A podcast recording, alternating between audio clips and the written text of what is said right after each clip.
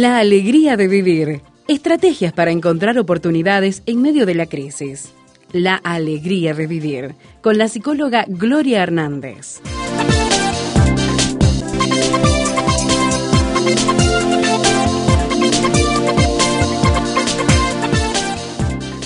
El encuentro anterior en este espacio de la alegría de vivir estuvimos con la psicóloga Gloria Hernández, como es costumbre, y tuvimos una visita muy especial de una psicóloga y maestra especializada en discapacidad, quien es Gabriela Pandolfo, y quisimos continuar conversando con ella para aprovechar de todo su conocimiento y de toda su experiencia.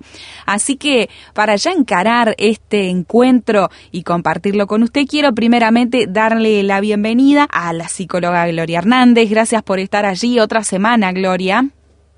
Gracias, gracias por, por siempre la oportunidad a través del programa La Alegría de Vivir de, de poder traer temas que aporten y que sean de edificación, ¿no? Y en un tema, Ale, que, que conociendo a Gabriela con toda la enorme experiencia como maestra especializada, qué importante traer el tema de en este caso, del trastorno del espectro autista, de poder entenderlo, porque viste que es un tema que la gente habla mucho, pero poder definirlo bien y a la vez herramientas que ayuden a las familias cuando viven esta realidad. Así que, que muy contenta de, este, de esta oportunidad, de este espacio con un tema tan sensible y tan necesario de tratar. Vamos entonces a darle también la bienvenida a la, como dijimos, psicóloga y maestra especializada en discapacidad, Gabriela Pandolfo. Gracias, Gabriela, por tener otro encuentro aquí en Radio Transmundial. Hola, Alejandra. Bueno, un gusto estar y compartir con ustedes este tema que me apasiona y que también está toda mi afectividad puesto en él, por la experiencia y la riqueza, eh, el tener experiencia de haber estado compartiendo con personas con este trastorno y con su familia y haber encontrado belleza en esto. Bien, bien, como nos adelantaba entonces Gloria y como estás diciendo tú también, Gabriela, vamos a enfocar un tema tan complejo como es el trastorno del espectro autista. Se habla mucho, quizás hasta se ve en algunas series, en algunas películas, pero quizás no se conoce tan correctamente como se debería conocer y cómo también tratarlo, ¿no? Cómo lo viven y lo enfrentan eh, aquellas personas que, bueno, tienen un familiar con este tipo de trastorno. Gabriela, queremos acercarnos primeramente a, la teoría, a una definición, aunque es por qué hablamos de espectro autista. Contanos un poquito. Bien, para comenzar quisiera citar unas palabras escritas por una persona, un adulto que tiene este trastorno. Y él decía, hablando de sí mismo, tener autismo no significa no ser humano, sino significa ser diferente significa que lo, es, lo que es normal para otros no es normal para mí. Y lo que es normal para mí no es normal para otros. En cierto modo, estoy mal equipado para sobrevivir en este mundo, igual que un extraterrestre sin manual de orientación. Cuando hablamos de autismo, el primero que la nombra esta palabra fue un psiquiatra suizo llamado Bleuler. Y se refirió al autismo para referirse a una alteración de la esquizofrenia, que consistía en un alejamiento de la realidad. Y sobre todo en esto de volverse hacia uno mismo. Etimológicamente la palabra autismo significa meterse en uno mismo, ensimismarse. Pero si nosotros pensamos esta concepción actual, se ha tenido como un desarrollo, un devenir a través del tiempo. Hoy el DSM5, que es el, manual que recopila y que también explica los trastornos mentales, define al trastorno del espectro autista como un trastorno del neurodesarrollo y le da determinados criterios para su diagnóstico. El primero, sí. tiene que haber un deterioro persistente en la comunicación social recíproca y la interacción social. Y luego, patrones de conducta intereses o actividades restrictivos y repetitivos. Mm, entonces, y estos síntomas sí, tienen que aparecer siempre desde la primera infancia. Bien. Sí. No, hablamos, Gabriela, entonces de dos aspectos. Por un lado, lo que tiene que ver más bien con lo social, lo relacional, y por otro lado, vos mencionabas la conducta independiente, ¿no? Hablabas de patrones de conducta. Si nosotros lo vemos a nivel práctico, vemos que las personas con el trastorno del espectro autista, al decir trastorno del espectro autista, quiere decir que vamos a encontrar una gama de tan amplia, ¿no? De personas que tienen mayores compromisos en estos aspectos y otros como que pueden quedar hasta más solapados o más difíciles de advertir. Claro. hay un ojo clínico. Y acá pensamos en tres componentes prácticos. Estas personas van a tener dificultades para en la interacción social, o sea, para conectarse con otro, para reconocer eh, lo que el otro siente, piensa, es como que el proceso empático es muy complejo para la persona que padece este, este trastorno, no puede entender las ironías, lo metafórico, sino como que tiene más como una comprensión literal de lo que el otro le, comparte, ¿no? Va a haber dificultades en la comunicación y aquí vamos a encontrar dentro del trastorno personas que tienen lenguaje verbal, y otras que no, mm. pero van a tener dificultades en la comunicación tanto verbal como no verbal. Y también otro aspecto que es en lo sensorial. Y ahí vemos que esto capaz que está como más difundido, que de pronto determinados sonidos les perturban o, o, determinadas eh, iluminación, hay aspectos como que los perturban. Y esto de los patrones repetitivos, vemos eso como que tienen un objeto como que es de su pasión, que tienen como determinados rituales, hay algunos que tienen también como determinadas prácticas que necesitan hacer en determinado orden para poder eh, tener como determinada estabilidad. Y la presencia de estas crisis que vemos cuando de pronto algo de eso interfiere en lo repetitivo, en, en, sus, rituales, en sus rutinas, que hacen ese desequilibrio que, que, no tienen cómo manejarlo. Claro. Porque no tienen cómo comunicar, no tienen como esa facilidad de comunicarlo con palabras, por eso a veces los vemos como desbordados, con crisis, que gritan, que lloran y que a veces son mal interpretados por el entorno, como que son niños, ay, qué mal educados, cómo puede ser que tenga esta conducta. Y toda esta culpa que se le da a veces a los padres.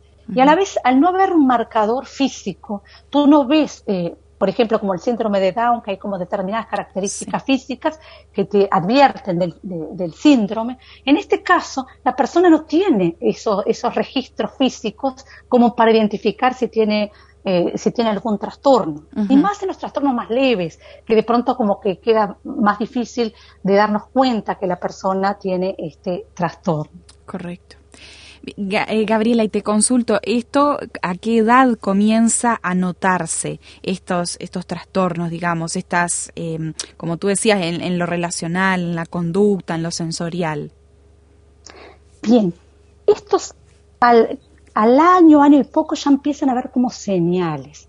Y vemos, por ejemplo, en el juego que el niño no comparte, no, no, no se relaciona con el otro, pronto juega solo o no le muestra al adulto el, el, objeto, esto de la mirada con la mamá, eh, de que no hay como reciprocidad, no hay conexión. Y esto es muy triste para los papás también, eh, en, eso de no saber qué le pasa, o de pronto que no, no, pide como upa, no, disfruta de estar, de estar este, ese contacto, ¿no? Eso desde lo visual y también desde lo integrador en el juego. Vemos a niños chicos que agarran un juguete y se lo muestran a otro niño o se lo muestran a, la mamá, el juego de imitación, de ver lo que hace la mamá y de pronto hacer lo mismo. Ahí se empiezan a ver señales que de pronto eh, pueden pasar este, inadvertidas o lo que llama un psiquiatra muy conocido que dice eh, esto de, la anestesia del cariño, esto de no querer mm, ver, de, que de pronto no, tu, tu, amor por ese niño hace que sea tan difícil esa ceguera del cariño, de no querer ver esto que hay algo distinto, que hay algo que le ocurre. Pero generalmente los primeros que se dan cuenta en que algo no está bien son los padres. Y tiene que ver con esto, ¿no? Con esto de, de ver que, que no pueden conectarse con ellos, de que, de que hay como una adherencia a las reglas, esto de, no poder seguir la mirada, de no responder al nombre, de, de pronto que lo llama y no respondo, de que, de que no está cómodo en los brazos de la mamá. Mm. Todo esto hace que, el padre generalmente consulte. Claro. qué difícil para el papá, la mamá, para quien está a cargo de ese niño al momento de darse cuenta de estas cosas, ¿no? Y sí, porque realmente hay este, lo que se ha estudiado es que las personas, cuando los papás, cuando tienen que buscar respuestas a estas conductas que ellos notan que no son habituales, porque también está esto de, de, estar en la sala de espera para el pediatra con otros papás, de ver otros bebés de la misma edad o de otros niños de la misma edad, de encontrar que su hijo tiene una conducta diferente, claro. tiene una forma de vincularse distinto. Claro. Y acá viene como ese, ese deseo de saber, pero a la vez llegar al diagnóstico produce alivio, pero también es como el inicio de un proceso largo que también eh, conlleva un gran sufrimiento. Y está estudiado que los padres cuando se enfrentan a este diagnóstico atraviesan las mismas fases que se, atraviesa, que se atraviesa cuando una persona pierde a un familiar querido, un ser querido, que son las etapas del duelo. Tremendo. Y ahí viene todo desde la negación, de decir no puede ser, la búsqueda de otro de otra persona, de otro profesional que me diga que no, no tiene esto, como esto de decir, no quiero que esto le pase a mi hijo, eh, la proyección, el culpar a otros, el sentimiento de culpa, decir, ¿por qué? Eh, de pronto es por cómo yo lo crié, de pronto es algo que hice o dejé de hacer.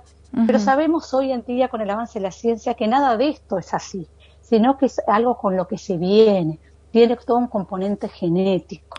Y a la vez a la hora del diagnóstico no hay marcadores biológicos, tampoco es que le hago una resonancia y me sale a través de imágenes, sino que el diagnóstico es más clínico, de observación, de ver las conductas, de, aplicar determinadas este, herramientas, pero que no son comprobación a través de, de lo médico, ¿no? Es decir, bueno, le hice un análisis de sangre, le hice una resonancia y me dio que tiene esto.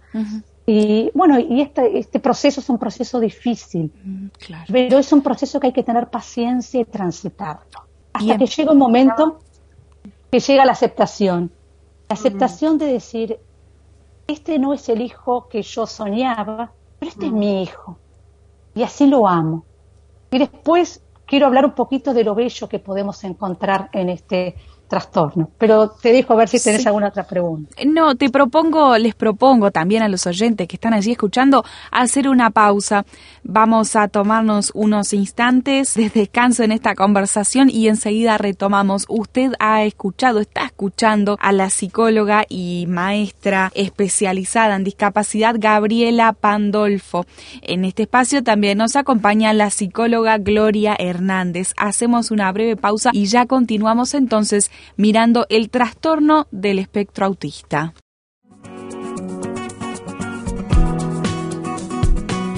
Ahora puedes encontrar nuestros contenidos en Spotify. Búscanos en la aplicación como Radio Transmundial Uruguay.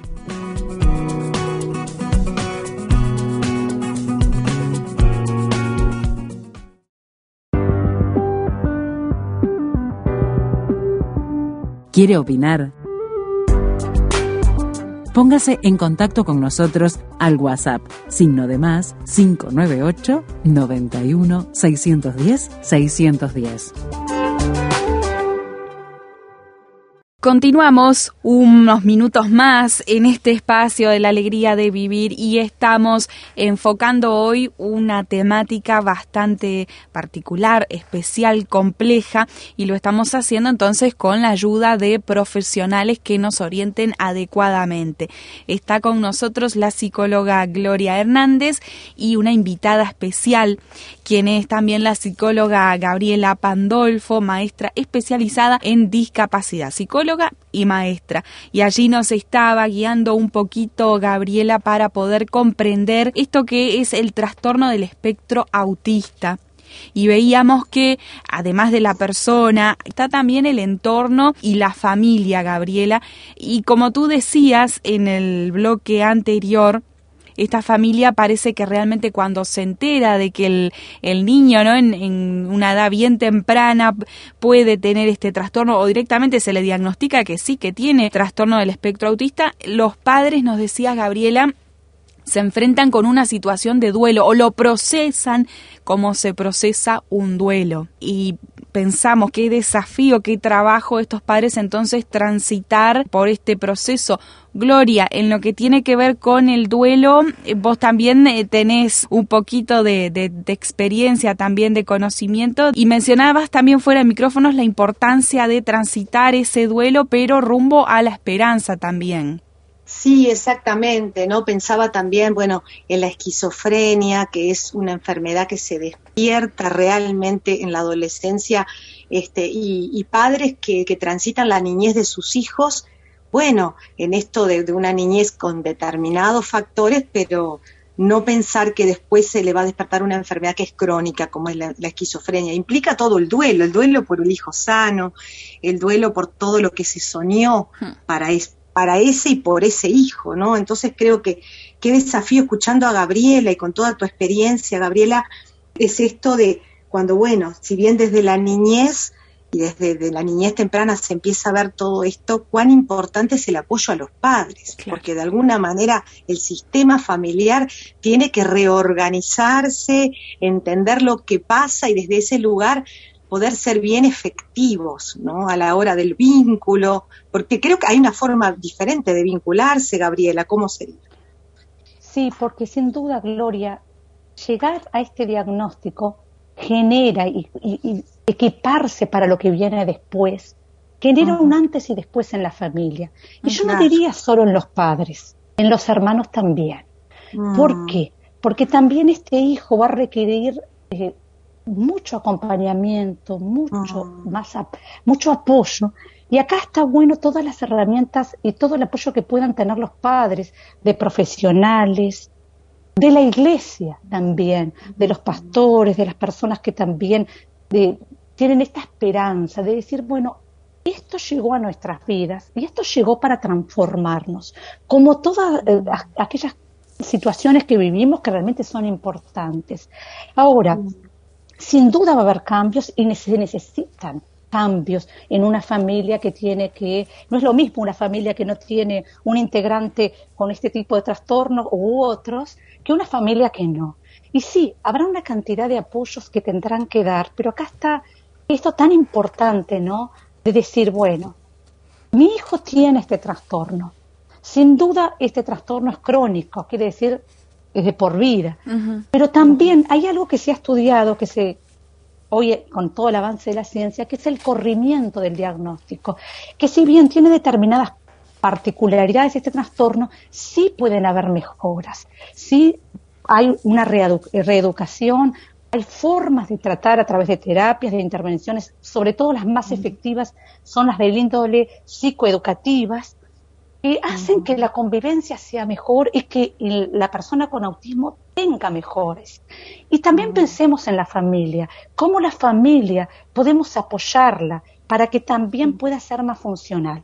Porque esto no es desde, desde la teoría que, que, lo voy a sacar, sino también de mi experiencia en tantos años de trabajar con familias, con niños y adolescentes con trastornos del espectro autista, que vemos dos polos familias que hacen de ese niño o de ese adolescente el centro de la vida y todo gira en torno a él, o familias que hacen de esa persona el rechazado, el olvidado, el que queda allí sin ninguna atención y solamente este, está ahí, pero no me ocupo. Tremendo. Entonces, qué importante es poder lograr armonía en la familia. Decir, sí, vamos a ayudarlo, vamos a apoyarlo, vamos a tratar de, de darle los apoyos que necesitan, pero no es el único. Todos somos importantes, todos somos valiosos, todos necesitamos nuestro espacio.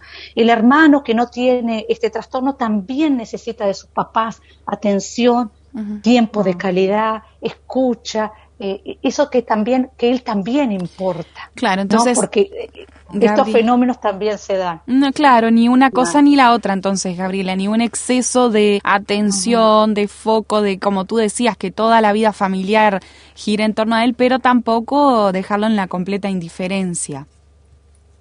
Sobre todo buscar apoyo y buscar ayudas. Y algo importante, porque cuando los padres se enfrentan a este diagnóstico, parece como que todas sus ilusiones caen al piso, todas sus esperanzas, y dicen, bueno, esto es para siempre, qué horrible va a ser mi vida. Pero quiero leerte lo que dice un papá y esto te voy a conectar con mi experiencia también. Este papá de un chico con autismo dice, para alguien que tiene un hijo que no tiene problemas y pasa con buena nota es genial, pero un padre que logra que su hijo dé vuelta la cabeza porque escucha un sonido, el logro es mucho más grande. Mm. Uno se pone orgulloso de otro tipo de logros, como el que el nene que logra ponerse una media. Y acá en esto de la aceptación está también como amar al hijo como es. Y como decía mm. Planela, cuando tenemos un hijo con discapacidad, la discapacidad es parte de su biografía, pero no todo se explica por ello. ¿Qué quiero decir? El hijo con, que tiene este trastorno no es solamente un autista, es una persona. Y a veces en mm. esto de las generalizaciones, todos son así, todos les gusta esto, todos les gusta aquello, todos actúan, pero no olvidemos lo individual. Claro. Y en esto de que en este trastorno podemos encontrar belleza, eh, me remito a, mi, tiempo como maestra y lograr que un chico con autista, con autismo, me dirija la mirada, responda a la mirada, me responda a la palabra, acepte el toque físico, pase al pizarrón y anote algo, mm. juegue con otros, no sabes la satisfacción y la alegría que a uno le brindan. Mucho más que de pronto un chico que no tenga ningún trastorno y te logra hacer una prueba y le pones un sote. Eso te llena el alma. Y esta vivencia la tienen los papás. Por eso digo que es importante establecerse metas realistas y metas secuenciadas. Si tu hijo no enfoca la mirada, no pretendas que va a poder eh, de pronto saber las tablas, hacer esto, hacer aquello. Enfócate en algo realista. Decir, bueno, voy a trabajar para que mi hijo responda a la mirada, para que cuando lo llame pueda conectarse conmigo, que, pueda sentarse al lado de otro, que pueda tolerar la espera, estar sentado y esperar. Son ese tipo de metas que son tan valiosas plantearse, ¿no? Y rodearse, no aislarse, rodearse de ayudas, de personas que también te guíen y te acompañen en este proceso. Sabes que yo pensaba, Gabriela, en esto y eh, me parece fundamental ese, ese propósito sentido que Dios le da a cada cosa que nos pasa en la vida. Tú hablaste de vivencias y pienso en, esos padres, en esos hermanos. Bueno, hay un propósito que autotrasciende, ¿no? Cuando uno le encuentra un sentido, bueno, esto es lo que estoy viviendo en mi vida y que hay un sentido de bien más allá de lo que uno pueda sufrir, eh, y eso te lo da Dios, ¿no? Este, lo que yo estoy haciendo ahora tú no lo entiendes, lo entenderás después. Y Dios nos va dando un entendimiento de que lo que nos toca vivir, vivirlo sabiendo que, bueno, hay un regalo de Dios en eso. Yo recuerdo una mamá, en este caso con una hija Down, y decía, el regalo de Dios que esta hija es, es para nuestros, para nosotros como matrimonio y como como hermanos de ella, ha sido un trabajo en lo personal, con una sensibilidad y una mirada de entender a, esta hija, realmente que hemos crecido, hemos madurado y tenemos hoy una sensibilidad mucho mayor que si ella no hubiera estado hoy en nuestra familia. Entonces poder construir eso me parece muy importante, ¿no, Gabriela? Sí, y esto de decir este hijo es el hijo que Dios me dio. Este hijo es una bendición. Este hijo lo amo con todo lo que trae, con todo lo que es. Y Dios me va a acompañar en este proceso de ayudarlo, de, apoyarlo como cualquier hijo. Y realmente algo que cuento, ¿no? Como, como, como, como vivencia, me acuerdo cuando tuve mi primer hijo, tenía tanto temor esto que le pasa a las madres, que no vaya a tener ninguna discapacidad, que no vaya a tener esto o aquello. Luego de trabajar años con, niños y adolescentes con distintas discapacidades, eh, sobre todo intelectuales, pensemos que el, trastorno de la autista no es solo pueden tener o no discapacidad intelectual, porque encontramos con discapacidad intelectual, con eh, este nivel intelectual promedio y con altas capacidades. O sea, ah. las comorbilidades son, no, no quiere, son diferentes.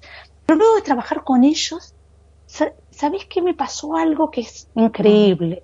Es que la verdad que no tendría temor de tener un hijo con, con alguna discapacidad, después de estar con ellos, porque encontré cuánto nos brindan, cuánto nos dan, qué belleza hay en ellos.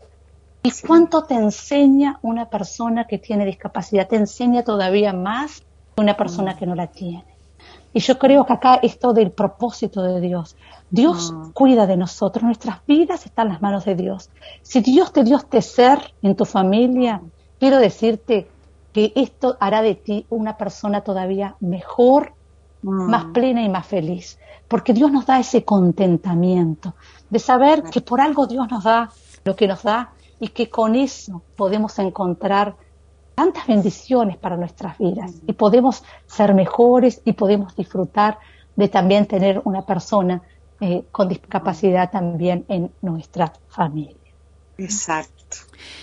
Bueno, queremos queremos escuchar ahora también al oyente, queremos conocer quizás su experiencia personal en su entorno familiar, cómo ha sido, si quizás tiene usted alguna persona cercana con este trastorno del espectro autista. Cuéntenos usted su experiencia o cuéntenos de qué manera esta charla le ha bendecido, le ha ayudado, le ha aportado herramientas y puede hacerlo con un mensaje de texto o WhatsApp al signo de más 598-91610-610. Queremos también, antes del cierre, recordar el contacto de ACUPS, la Asociación Cristiana Uruguaya de Profesionales de la Salud, que tiene un servicio de orientación en crisis. Comuníquese usted si lo está necesitando o quizás para una persona cercana al 092 274 860 orientación en el ámbito médico, psicológico y financiero. 092 274 860. Hemos estado conversando entonces sobre el trastorno del espectro autista y también ofreciendo herramientas a papás, mamás, familiares para transitar, para saber acompañar a sus hijos que tienen este trastorno. Así que queremos agradecerle por esta preciosa conversación a la psicóloga y maestra especializada en discapacidad, Gabriela Pandolfo. Muchas gracias, Gabriela, por todo esto que has compartido con nosotros. Un gusto, buenos cariños para todos y por supuesto a la psicóloga Gloria Hernández. Muchas gracias Gloria por este tiempo y también por traer a este micrófono invitados de tanta calidad. Muchas gracias Gloria. Gracias, Ale, y gracias a Gabriela, realmente un aporte preciosísimo. Y además invitar a Alejandra, a la audiencia, que el próximo lunes a las 20 horas es la eh, conferencia de ACUP, segundo lunes de cada mes, en la segunda parte de reimaginando el futuro post pandemia, salud física y salud mental. Así que a las 20 horas, el próximo lunes los esperamos a través del Zoom. Así que bueno, este también será un gusto que puedan continuar siguiendo las distintas conferencias y aportes desde la institución. Bien, te esperamos la próxima semana, Gloria, ¿te parece? Excelente, excelente. Un abrazo y muy bendecida semana para toda la audiencia de Radio Transmundial. La alegría de vivir, una producción de Radio Transmundial.